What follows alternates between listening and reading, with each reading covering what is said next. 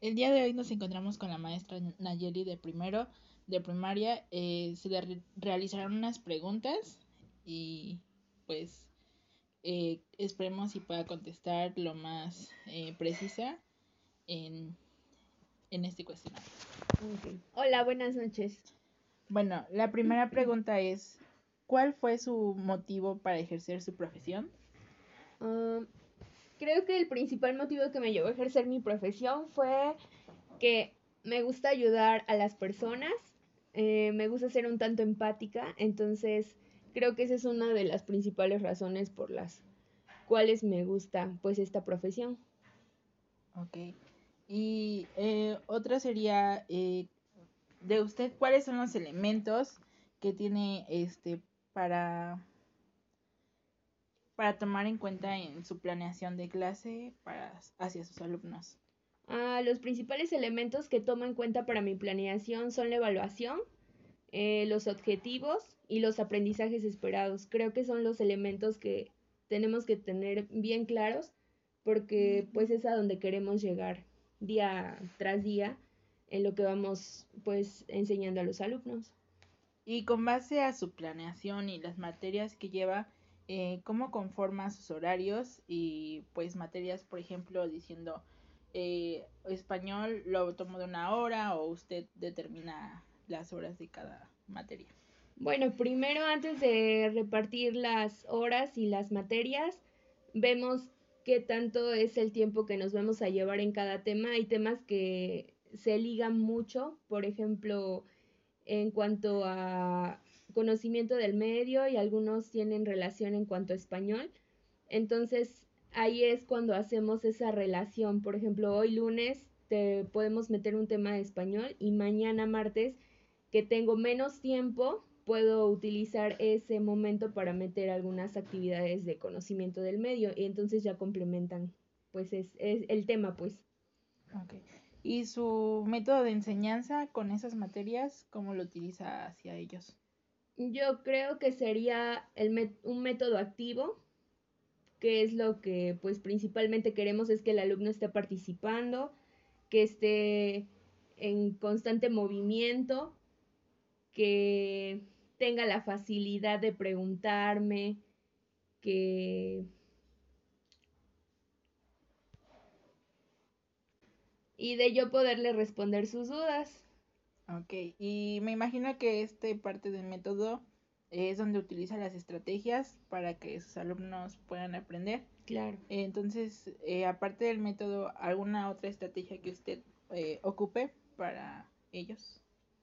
Eh, sí, bueno, estamos hablando de que es el primer grado de primaria, entonces,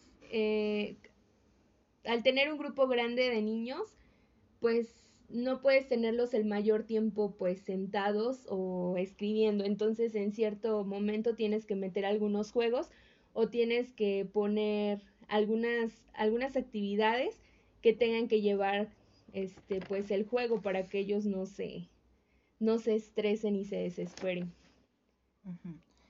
y en esto de las estrategias y de sus juegos, eh, ¿Así facilita el aprendizaje de sus alumnos? Sí. Sí, sí lo facilita mucho. Eh, también te recomendaría que utilices material llamativo, eh, material que ellos puedan, este, pues moldear, que puedan recortar, que puedan pegar. Este, son, son materiales que a ellos les, les llama mucho la atención y que les facilita mucho su aprendizaje. Y con estos, eh, se puede decir, manualidades que hace con los alumnos y los trabajos didácticos, eh, ¿cómo es que los evalúa aparte de un examen? ¿Se puede decir que escrito los evalúa de otra manera? Eh, sí, bueno, en el momento en que tú vas a plantear tu, tu método de, de evaluación en tu, en tu planeación, tienes que tener muy claras tus, tus metas y tus aprendizajes esperados, es decir, a lo que quieres llegar, lo que tú quieres conocer y lo que esperas que ellos hayan aprendido. Entonces, a partir de eso es que tú escoges un, un método de evaluación. Puede ser un proyecto sencillo, puede ser una rúbrica, puede ser una lluvia de ideas, no específicamente este, pues un examen como tal. Este, y con esto de las evaluaciones y tal vez con esto de las calificaciones que promedia usted, eh, ¿cómo influye a los papás eh, o tutores en la educación de sus hijos? Eh, bueno, comúnmente en el colegio donde yo trabajo, pues los papás están muy al tanto de, pues, de sus evidencias, de calificaciones de los chicos. el único contacto o comunicación que tenemos es por la plataforma de Classroom. Entonces ahí se suben las, pues ahora sí que los incidentes, las faltas que, llegan, que lleguen a tener los niños. Y pues si alguno llega a fallar o llega a tener un atraso, pues se le manda actividades extras y pues los papás pues en esta ocasión sí corresponden pues de una manera muy positiva. ¿Y ha reflexionado de su propia práctica como docente? Eh, sí, sí he reflexionado y creo que al paso del tiempo en que tú estás en el grupo, en que tú estás trabajando, pues te das cuenta que no solamente es hacer tu planeación y presentarla. Antes de eso tienes que conocer al grupo, tienes que ver cuáles son sus, sus barreras, cuáles son sus habilidades que tiene el grupo, no solamente basarte en un, pues en un solo alumno, en el que vaya mejor, o sea, no tienes que ver a todo el grupo y sobre eso tienes que, pues, hacer tu, tu planeación y eso es algo que pues a lo mejor no nos dicen, tú lo vas aprendiendo a, a medida de que estás en el grupo y que estás con los alumnos y no todos los grupos son iguales, o sea, todos los grupos van cambiando.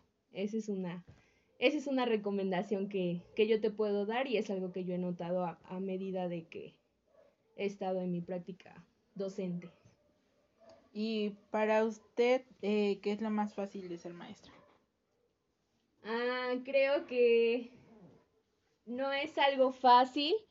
Eh, después de salir del trabajo tenemos más trabajo, pero creo que si te gusta, pues no se hace pues difícil. Creo que es una vocación lo que tienes que tener para que pues ejerzas esta, esta profesión y pues así no se te hará difícil. Ok. Pues esto es toda la entrevista por el día de hoy. Muchas gracias. No sé si quiera dar. Ah, ok, bueno, muchas gracias por la entrevista. Este, espero te haya servido esta información.